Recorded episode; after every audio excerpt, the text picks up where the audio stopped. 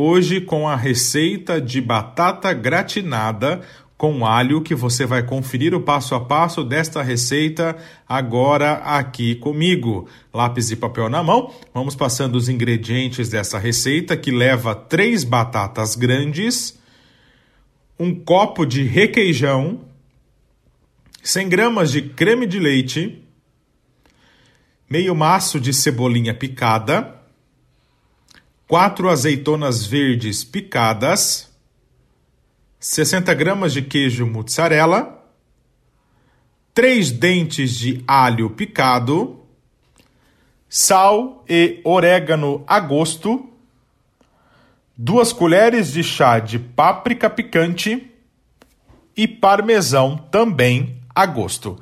Nós vamos começar a preparar é, essa receita cortando as batatas em rodelas finas. Cortes, corte elas então em rodelas finas e cozinhe por 10 minutos em uma panela com água e depois disso pode retirar e reservar. Tá? No recipiente, junte o resto de todos os ingredientes, menos o parmesão, e você vai untar uma forma com a manteiga.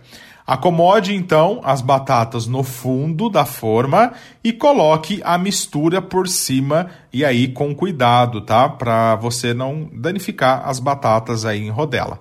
Por cima você vai finalizar com o queijo parmesão ralado e forno pré-aquecido a 180 graus por pelo menos aí 30 minutinhos até gratinar essa deliciosa batata gratinada com alho, muito saborosa e muito prática, viu? Como é fácil, é juntou todos os ingredientes, batata é, cortada em rodelas cozida no, no refratário e está pronto essa deliciosa receita. Vamos recapitular os ingredientes?